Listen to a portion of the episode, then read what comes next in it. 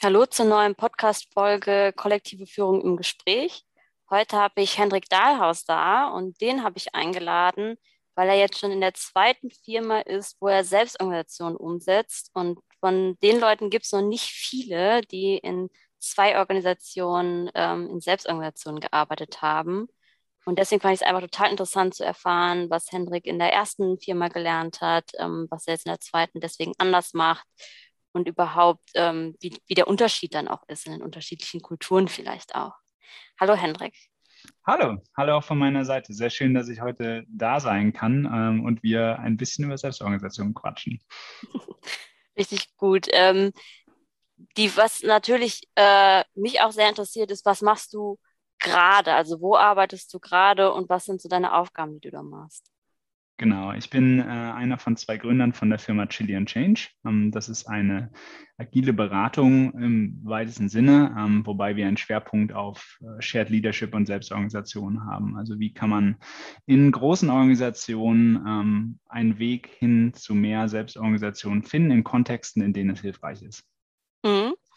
Das heißt, du bist ja generell schon Profi für, für Selbstorganisation, aber ich weiß, dass ihr bei Chili and Change auch selbstorganisiert arbeitet und dass du vorher in einer Firma warst, wo ihr auch selbstorganisiert gearbeitet hast. Ähm, wie bist du persönlich eigentlich zu der Selbstorganisation dann gekommen?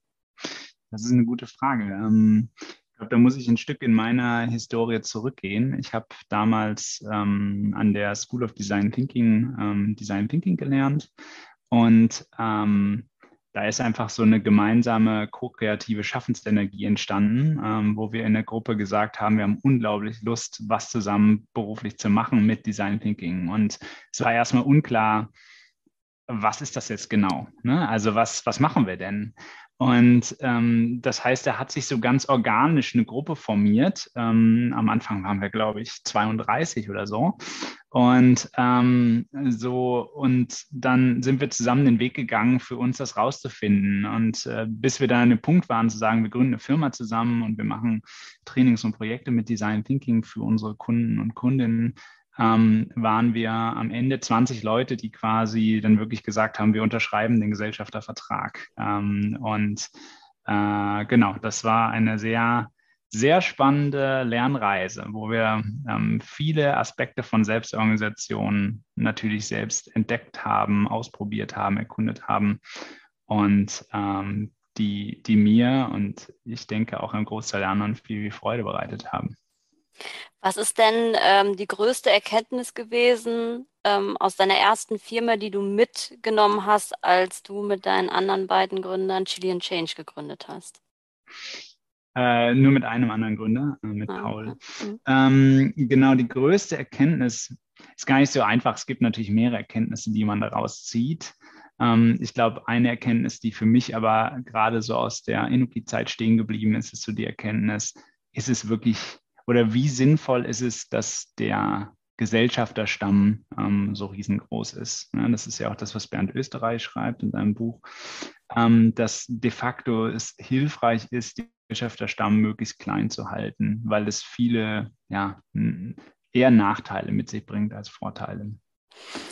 Kannst du dazu noch ein bisschen was sagen? Also was, wo siehst du die Nachteile daran oder warum habt ihr euch entschieden, das in der neuen Firma nicht auch alle neuen Mitarbeitenden zum Beispiel Gesellschafter werden? Genau. Also wir hatten damals bei Inuki ist es sehr organisch gewachsen. Wir haben gesagt, wir haben so das Bild ähm, auch aus dem Design Thinking, aus der ganzen Geisteshaltung, wir sind alle gleich und möchten dementsprechend auch auf Augenhöhe zusammen gründen. Und was ja auch ein total schönes Bild ist und, und auf einer gewissen Art und Weise auch, auch äh, ganz viel, ganz sinnvoll ist im, im Sinne der geteilten Führung. Jeder geht mal in die Führungsrolle, man ist eigentlich, ähm, jeder bringt seine Kompetenzen ein und so weiter. Ähm, was mein Learning aber, was die Gesellschafterrolle angeht, ähm, ist, dass eigentlich eine Selbstorganisation braucht ja einen Rahmen, in, in, dem sie stattfinden kann. Und wenn du den Rahmen kontinuierlich neu verhandelst, dann äh, ist es sehr, sehr müßig. Also man hat viel weniger Zeit, die man dann in die Wertschöpfung innerhalb des Rahmens stecken kann, ähm, als eigentlich ähm, als, als wenn es wirklich vordefiniert ist. Ähm, und wenn man natürlich da viele Meinungen hat, äh, die daran arbeiten, dann wird das viel schwieriger. Und die Menschen haben immer von Natur aus unterschiedliche Interessen. Ja, der eine möchte vielleicht viel Geld verdienen, der nächste möchte irgendwie einen besonderen Impact haben, wie auch immer die Person Impact definiert.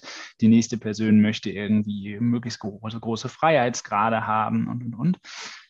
Und ähm, das macht natürlich so einen großen Gesellschafterstamm, ähm, bringt damit die Herausforderung für die Organisation, sich dann immer wieder selbst hinter, zu hinterfragen. Ne? Und deswegen war so ein Learning aus der Inuki-Zeit, ähm, dass das mit Sicherheit einfacher ist ähm, und gleichzeitig natürlich die Herausforderung mit sich bringt, dass man so eine Rolle hat, die aus, automatisch eine gewisse Hierarchie wieder mit sich bringt, ne? weil die ähm, Gesellschafter einen anderen Anspruch oder andere Erwartungen gegenüber einer Organisation haben, als jetzt ähm, diejenigen, die innerhalb der Organisation dann arbeiten.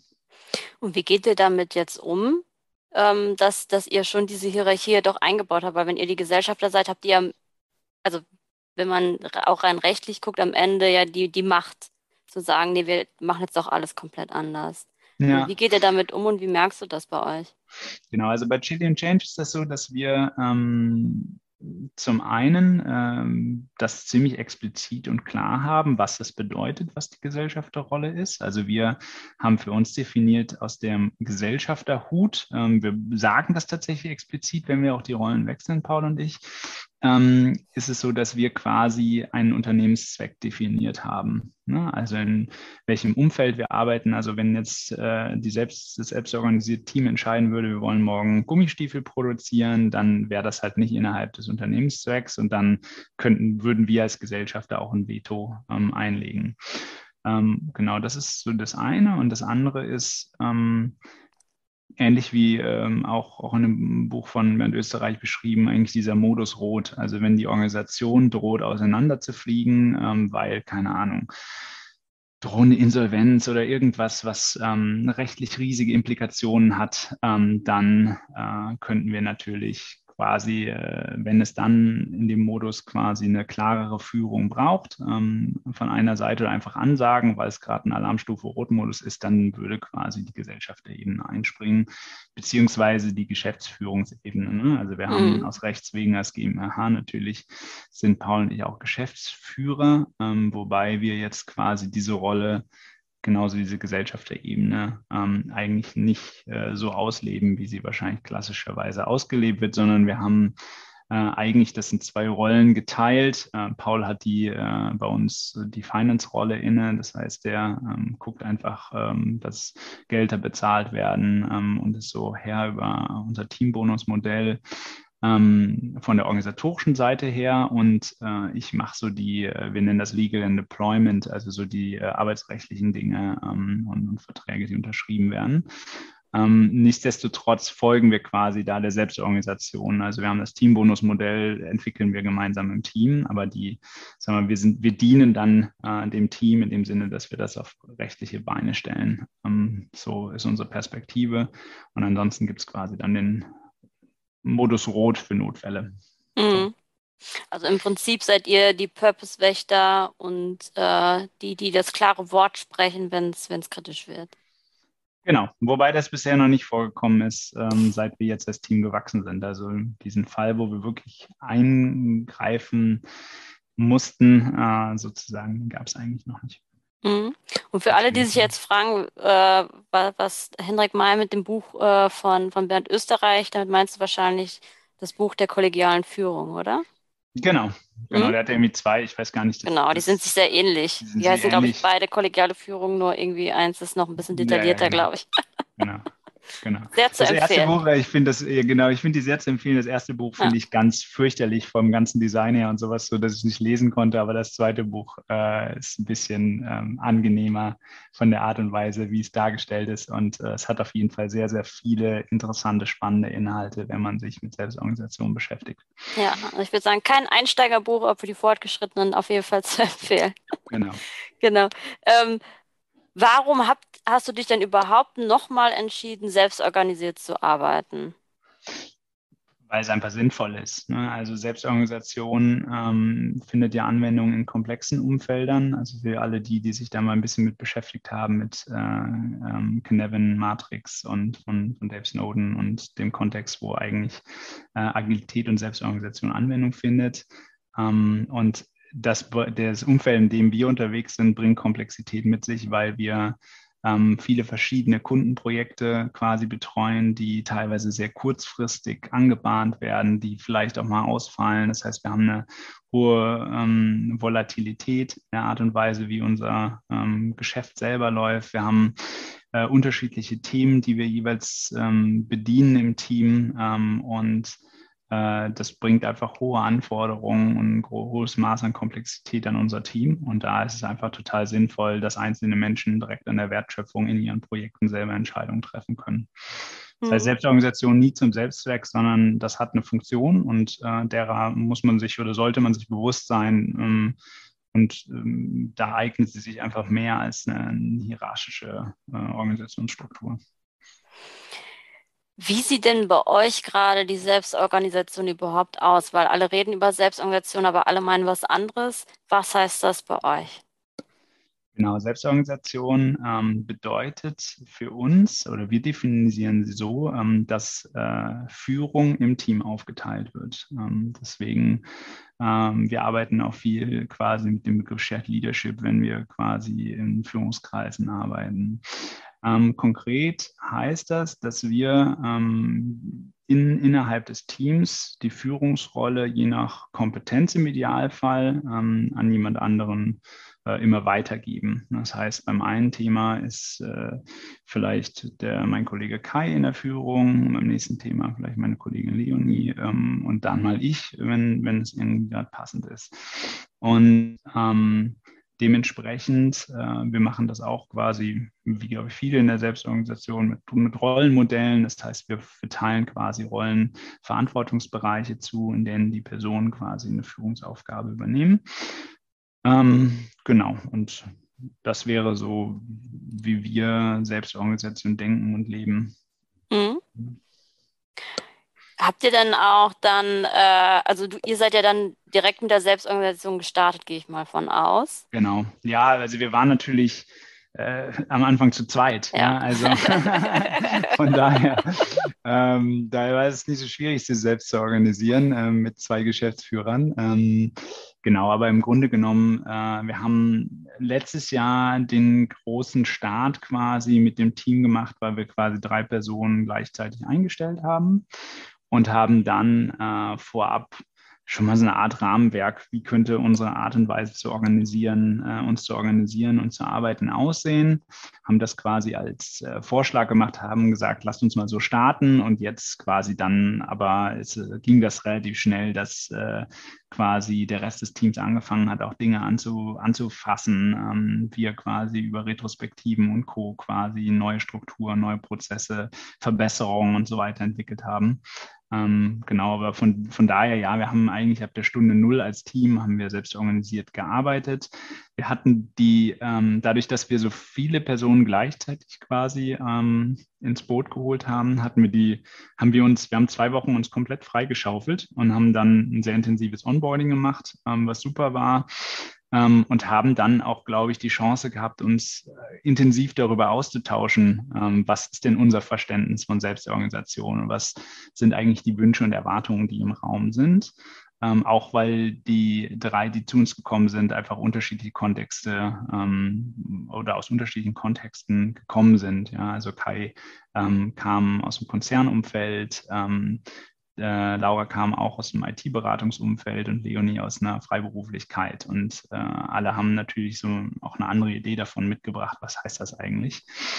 Ähm, und da war diese Onboarding-Zeit super, aber dann konnten wir auch wirklich direkt äh, in einer selbstorganisierten Struktur starten.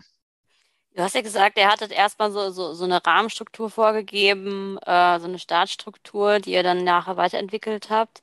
Was war denn ähm, nach deinem Gefühl das, das Wichtigste ähm, in diesem Prozess zu sagen, wir stellen jetzt Leute ein, wir geben schon mal die erste Grundstruktur vor, damit die sich weiterentwickeln kann, ähm, damit ihr gut zusammenarbeiten konntet? Du meinst, was war so mh, hm, beim Design dieser ersten Struktur, was war so, was waren so wichtige Akzente? Mhm. Ähm, also ich glaube, und zwar wichtig, und ich glaube, das finde ich generell wichtig, jetzt unabhängig von Selbstorganisation, nicht Selbstorganisation, dass Menschen, die irgendwie in einen Kontext neu kommen, ein gutes Onboarding bekommen. Ne? Und das heißt, wir haben uns schon viel Gedanken gemacht und viel Zeit da rein investiert, was braucht es eigentlich, um erfolgreich als Team starten zu können. Ähm, dementsprechend haben wir ähm, eine, ein Rollenmodell entwickelt, ein selbstorganisiertes Rollenmodell ähm, als Startpunkt, ähm, wir haben äh, einen ersten Wurf unseres Team-Bonus-Modell entwickelt. Ähm, das finde ich ist ja auch eine Herausforderung, äh, wenn man sich so New Pay-Sachen anschaut. Ähm, man hat wir wollten ein, versuchen, ein Modell zu schaffen, ähm, was äh, ja etwas fortschrittlicher ist äh, hinsichtlich Bezahlung. Und gleichzeitig, wenn Menschen aus unterschiedlichen Kontexten kommen, äh, haben sie ja völlig unterschiedliche Gehaltserwartungen. Ne? Und das, äh, wie ähm, wie bringst du das zusammen? Ne? Also wie schaffst du es dann in einer Verhandlung quasi zu einem Modell zu kommen, ähm, wo manche auf einmal vielleicht mehr verdienen, ähm, als sie ursprünglich getan haben oder manche vielleicht äh, deutlich weniger verdienen. Ne? Und wie, wie, und du willst ja eigentlich die Leute zusammenbringen. Ja? Und äh, da haben wir einen ersten Wurf gemacht, das hat auch, auch relativ gut geklappt und haben dann nach einem halben Jahr als Team nochmal äh, iteriert Anpassungen gemacht ähm, an, dem, an dem Modell und haben jetzt gerade auch vor ähm, äh, einigen, wir haben jetzt im September, stimmt, im September haben wir die nächste Session dazu, wie das Team-Bonus-Modell fürs nächste Jahr aussehen wird. Ähm, aber genau das haben wir eigentlich ähm, im Grunde am Anfang für die Onboarding-Woche vorbereitet. Ähm, und dann natürlich viel so äh, Arbeitsorganisationsfragen. Ne? Also ähm, wir, wir arbeiten in Sprints und Megasprints, so heißen die bei uns. Also Megasprints sind strategische Sprints ähm, und Sprints sind so die, ähm, ja, die operativen Sprints, wobei die die jetzt nicht so super nah an Scrum angelegt sind, äh, was man immer schnell denken würde, weil das passt bei uns nicht so sehr, weil wir ja nicht am gleichen Produkt arbeiten. Ne? Also die bei uns vor allem wichtig, Informationsflüsse herzustellen, ähm, eine Transparenz herzustellen, ähm, aber die Abhängigkeiten sind häufig äh, nicht so groß äh, von den Sachen, die wir tagtäglich machen, wenn man von äh, unseren internen Themen, also unseren Entwicklungsthemen angeht. Und da, äh, vor allem dafür sind eigentlich unsere Sprint, die Art und Weise, wie wir Sprints organisieren, sehr wichtig, dass wir quasi Arbeit verteilen ähm, oder dass äh, die Rollen, die quasi ähm, die nächsten Schritte mit anleiten, um unsere strategischen Ziele zu erreichen, quasi ähm, äh, quasi Arbeit wie Product Owner mit ins Team bringen und sagen, hey, das sind die nächsten Schritte, die äh, aus unserer Rolle raus oder aus meiner Rolle raus passieren müssten. Äh, wer hat denn da Zeit, Kappa und Kompetenz für, um das zu machen und den, den Diskurs zu führen? Das, das ist äh, der Teil der Arbeitsorganisation. Das war was, was wir vorbereitet haben. Und dann natürlich auch sowas wie so ein bisschen so ein Visionspapieraufschlag, also diese Rahmung in der Selbstorganisation stattfinden kann. Ne? Der Purpose, warum sind wir eigentlich da? Was wollen wir mit Chili Change erreichen? Wie stellen wir uns jetzt von äh, Gesellschafterebene, äh, Gesellschafterhut auf? Ähm, was stellen wir uns eigentlich vor, wie die Organisation sich entwickeln soll? Ähm, so das haben wir natürlich vorbereitet. Mm, und dann natürlich, wie, was machen wir eigentlich in den zwei Wochen Onboarding? Ne? Also so ein bisschen Moderation, Programm, äh, Workshops, äh, Erfahrungsaustausch. Ähm, wie können wir voneinander lernen? Wir haben eine, wir haben eine Retro des alten Jobs gemacht, äh, was super spannend war, ne? solche Sachen. Ähm, das, das war sehr cool. Und dann gibt es natürlich eine riesige Menge an Fragen für Menschen, die in einen neuen Kontext kommen und sagen, hey, wie machen wir das mit, äh, wie werden bei uns Reisen gebucht? Und ähm, wir so, keine Ahnung, sinnvoll. Also äh, buch eine Reise so, dass du, wie du sie privat auch buchen würdest. also, so, bei uns gibt es keine Reisenrichtlinien oder so. Aber solche Fragen natürlich, ähm, die natürlich dann auch kommen, wenn du vorher zum Beispiel in einem Konzern gearbeitet hast, wo alles super genau festgehalten ist, wie es zu, zu passieren hat. Genau, das wäre nicht meine nächste Frage gewesen. Was war denn das Feedback von den drei Ersten, die ihr dann dabei hattet? Ähm, was haben die gesagt, als die aus diesen unterschiedlichen Kontexten kamen und auf einmal bei euch in die Selbstorganisation gestartet sind? Das müssten Sie natürlich am besten selbst beantworten. aber wir haben, wir hatten an Weihnachten, äh, an der Weihnachtsfeier war so für mich eine ganz berührende Runde, weil alle so das ganze Team, also wir alle fünf waren so super selig, ähm, wie das Jahr verlaufen ist. Und äh, hatten irgendwie einen total guten Start zusammen und äh, ich so von dem, was ich quasi höre, sind alle, glaube ich, sehr, sehr begeistert davon, ähm, Selbstorganisation dann wirklich in der Praxis zu erleben. Ne? Weil auch da die Feststellung, selbst unter den agilen Organisationen und Beratungen sind wenige, die dann wirklich Agilität authentisch leben. Und ich glaube, das ist etwas, was ähm, ja, was die drei Neuen sozusagen sehr schätzen gelernt haben oder was sie sehr lieben. Ne? Also quasi äh, Autonomie, ähm, Verantw also Verantwortung zu übernehmen, einen gewissen Teil Unternehmertum mitzutragen. Das ist auch im Team-Bonus-Modell drin. Wir ähm, bezahlen quasi nach äh, Tagen beim, also egal wer einen Tag, bezahlten Tag beim Kunden bekommt, bekommen alle mehr Gehalt. Ähm, und das führt natürlich dazu, dass man erstens als Team so sich versucht zu unterstützen, gerade die Leute, die jetzt gerade in der Volllast irgendwie in einem großen Projekt hängen, ähm, aber auch quasi eine, eine bewusste, ähm, ja, eine bewusste Entscheidung hin zur Wertschöpfung zu haben. Ne? Machen wir das Projekt oder machen wir es nicht? Wenn wir es nicht machen, kriegen wir alle weniger Geld, was prinzipiell okay ist, aber das führt immer auch dazu, dass man sich unternehmerischer verhält. Ähm, führt natürlich auch manchmal dazu, dass interne Themen dann wieder depriorisiert werden. Ähm, das ist mit Sicherheit so die Downside quasi, aber ähm, ja, aber das, äh, ja, da merkt man, dass, dass, ähm, dass, dass das total hilfreich ist und das ist auch was, was, glaube ich, die drei so mitschätzen, dass man irgendwie äh, diese Verantwortung mitträgt und das ist super. Und auch die Freiheitsgrade natürlich, sich selbst die Arbeitszeit einteilen zu können, äh, Urlaub irgendwie, äh, keine Ahnung, relativ frei einfach eintragen zu können und dann im Zweifel nur darüber zu sprechen, wenn man merkt, irgendwie irgendwas kollidiert. Ähm, und äh, ja, einfach äh, da sehr, sehr unabhängig zu sein. Was ich jetzt auch noch total interessant finde, ist, äh, das ist ja, das hatte ich ja schon mehrfach erwähnt, die zweite Organisation, in der du selbst organisiert arbeitest, ähm, was waren denn Sachen äh, von Inoki, wo du gesagt hast, die finde ich richtig gut und das finde ich schön und da würde ich mir wünschen, dass ich die äh, bei Chilean Change auch mit einbringen kann? Was richtig, richtig schön ähm, immer bei Inoki war, war, sind ganz viele Sachen. Ich glaube, eine Sache, die ich sehr, sehr ähm, geschätzt habe, ist, dass wir einen sehr familiären Umgang hatten. Und ich glaube, der lässt sich gar nicht kopieren. Also das ist auch gut, wie es jetzt bei Chilean Change ist, ähm, weil ähm, ja, das ist, wir haben jetzt auch ein sehr freundschaftliches, ähm, professionelles Umfeld. Aber ich glaube, so diese Gründungsgeschichte bei Inoki und auch vorher in der Design Thinking, uh, School of Design Thinking gewesen zu sein und so weiter, hat uns halt äh, anders zusammengeschmiedet. Und das war so, als, als Gruppe war das eine unheimlich ja, intensive Erfahrung, ähm, die, die ich einfach nicht missen wollen würde. Ähm, ich glaube, das war so ein Punkt.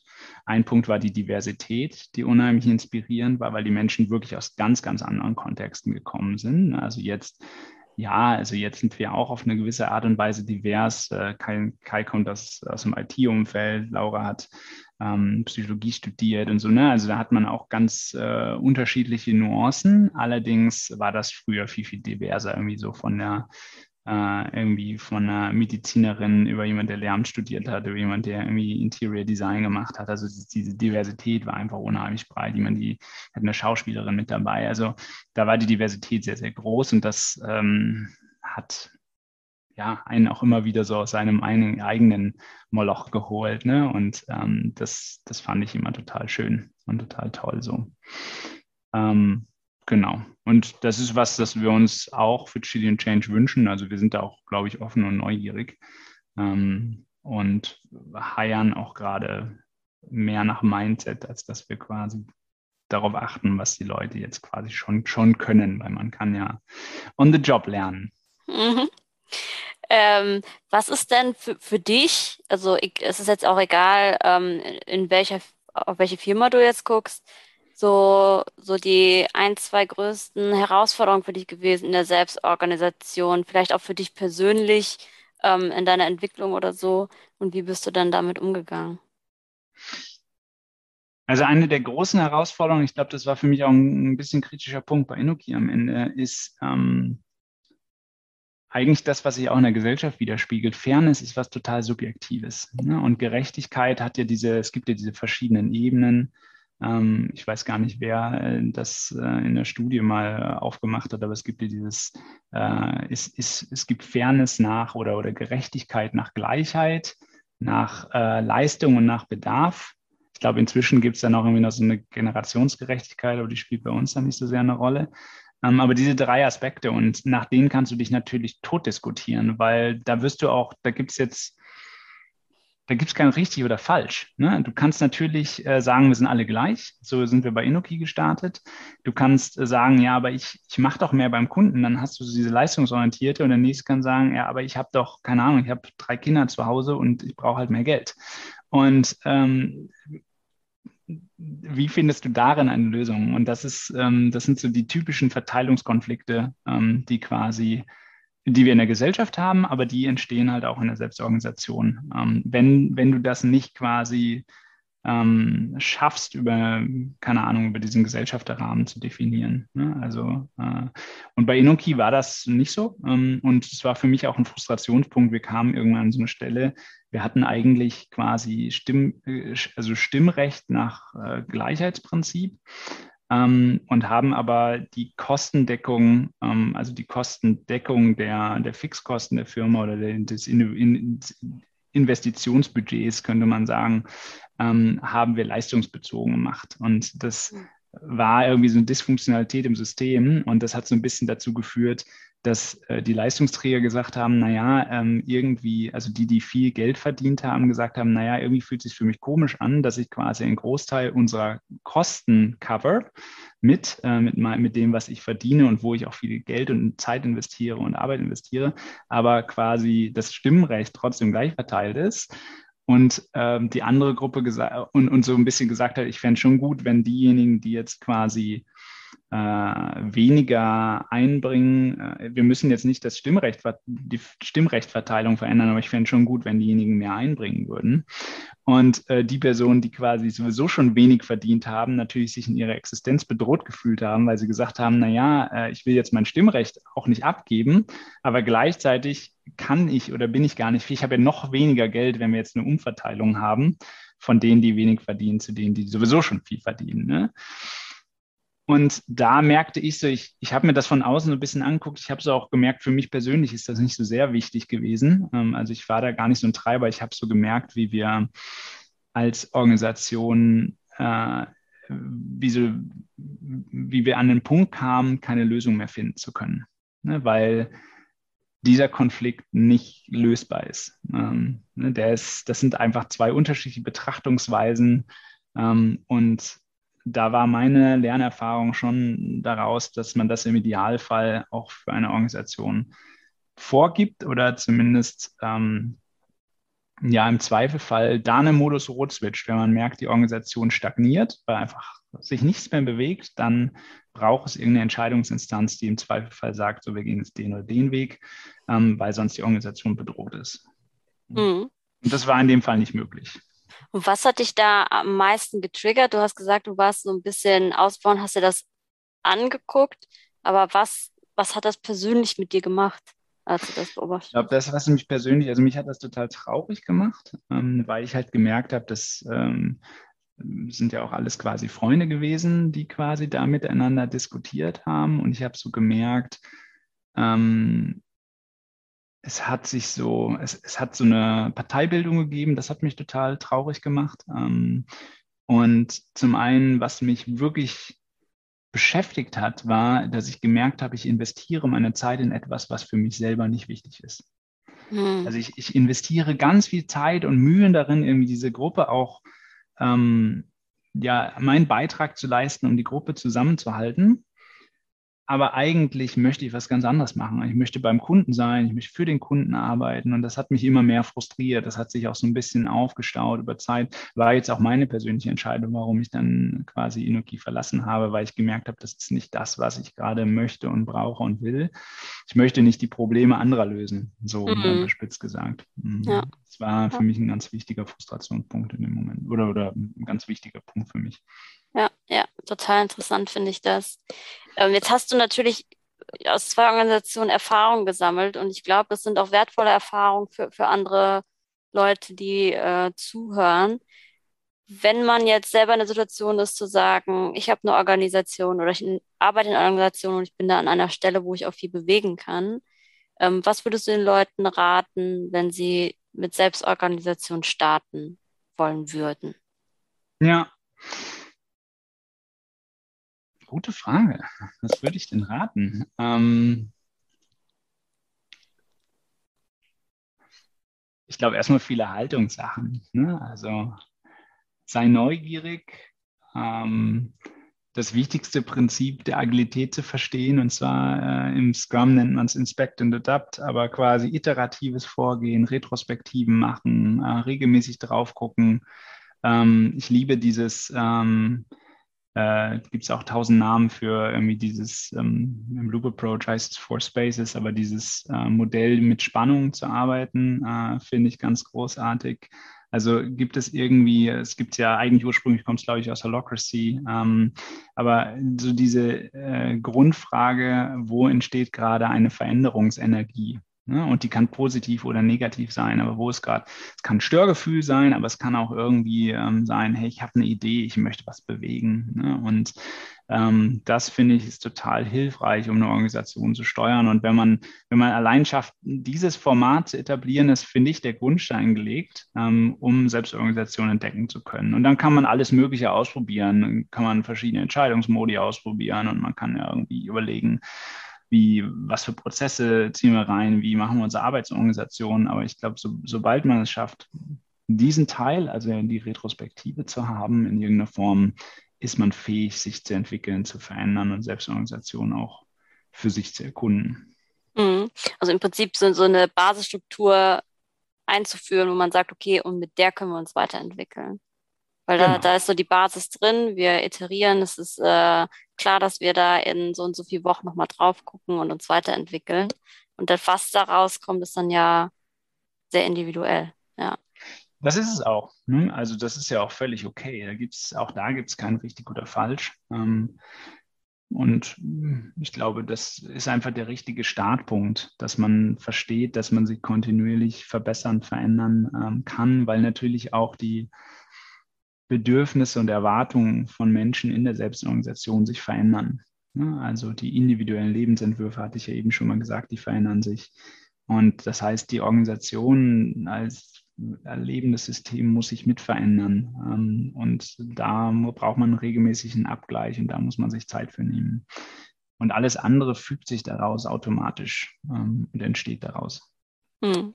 Da ist für mich das immer das Wichtigste, wenn ich in Kundensysteme komme und ähm, ist immer das Erste, dass ich versuche, die Retro richtig zu etablieren. Ne? Und äh, einfach zu sagen, hey, wir brauchen irgendein Format, wo wir regelmäßig darüber sprechen, wie wir zusammenarbeiten. Und dann können wir auf all die anderen Sachen gucken. Ja, ja, total interessant. Das ist auch die Erfahrung, die ich tatsächlich gemacht habe. Ich würde sagen, wir brauchen ein Format, was feststeht, wo wir immer wieder darüber reden können. Weil wenn wir nie wieder darüber reden, dann brauchen wir gar nicht anfangen. Ja. Sehr interessant, dass du die gleiche Erfahrung gemacht hast. Ja, ich danke dir auf jeden Fall sehr dafür, dass du die Zeit genommen hast und deine Einblicke geteilt hast. Und äh, ich bin gespannt, wie es bei euch weitergeht, welche tollen Leu neuen Leute zu euch kommen und was ich dann von euch in Zukunft hören werde. Ja, sehr gerne. Äh, auf jeden Fall. Es war sehr schön, dabei sein zu können äh, in deiner Folge des Podcastes. Und ja, ich bin auch gespannt. Die Selbstorganisation lässt ja immer äh, ja, neue Erkenntnisse äh, irgendwo versteckt sie noch, äh, wo man dazu lernen kann. Ähm, und gerade, wir haben gerade als große Aufgabe uns die Frage gestellt, wie kann man denn Selbstorganisation sinnvoll in große Organisationen tragen? Ähm, das ist ja eigentlich so die Kernessenz dessen, was wir bei Chili und Change machen. Ähm, und auch die Frage, wie kann man jetzt auch in einem klassisch geführten Team, also Selbstorganisation ist ja nicht null oder eins, also nicht schwarz oder weiß, sondern jedes Team hat ja schon Elemente von Selbstorganisation. Und ähm, wir begleiten quasi Führungskräfte auf dem Weg mit der Frage so, welches Maß an Selbstorganisation ist eigentlich das Richtige für mein Team und für mich? Ähm, und äh, glaube ich, da auf der Lernreise, und ich glaube, da ist ein unglaublich großer Bedarf und da ist auch ganz viel Neugierde und da sind ganz viele offene Fragen und ähm, das ist äh, ein sehr spannender Weg, den wir da begleiten können. Definitiv sehr spannend und äh, sehr aufregend wahrscheinlich auch, das dann in größeren Organisationen umzusetzen mit den ganzen Widerständen, die dann da sind. Ja. Ich bin gespannt, welche Wege da findet und vielleicht können wir darüber dann nochmal reden, wenn ihr sagt, ah, okay, da, da, da kommen so ein paar Muster raus, an denen wir uns entlanghangeln können. Ja, ja sehr gerne. Gern. Also wir haben, wir haben ein cooles Modell dazu entwickelt, das nennt sich ja. Shared Leadership Kompass. Da sind wir mhm. im Herbst am Kickoffen. Ah, und, okay. Äh, mhm. Von daher, also wir sind gerade schon ein bisschen damit unterwegs. Wir haben das äh, über das letzte Jahr äh, ausführlich mit Kunden getestet äh, und entwickelt und hatten Piloten dazu und ähm, Jetzt ist offizieller Kickoff für den September angedacht, wo wir auch quasi Meetups organisiert haben. Also wenn irgendjemand Interesse daran hat, dann äh, sind natürlich alle dazu eingeladen, äh, die Meetups zu besuchen. Jetzt gerade findet man dazu noch nicht so viel, aber ihr könnt sonst einfach eine E-Mail schreiben, weil wir jetzt quasi im August, September erst anfangen, das zu veröffentlichen. Sehr spannend, ja. Also falls ihr mal zu unserem Meetup kommen wollt, sagst du Bescheid. War ich ja schon. Ach so, nee, um das vorzustellen, gern. um das vorzustellen. Ach so, ach so. ja, natürlich, ja gerne. Kann, kann, ich sehr gerne mal machen. Ja, da reden wir dann nochmal drüber. Dann danke ich dir und ich bin dann natürlich noch gespannter, weil das interessiert mich natürlich auch sehr, wie man es in großen Organisationen noch besser machen kann. Auch vielen Dank. Danke für die Einladung.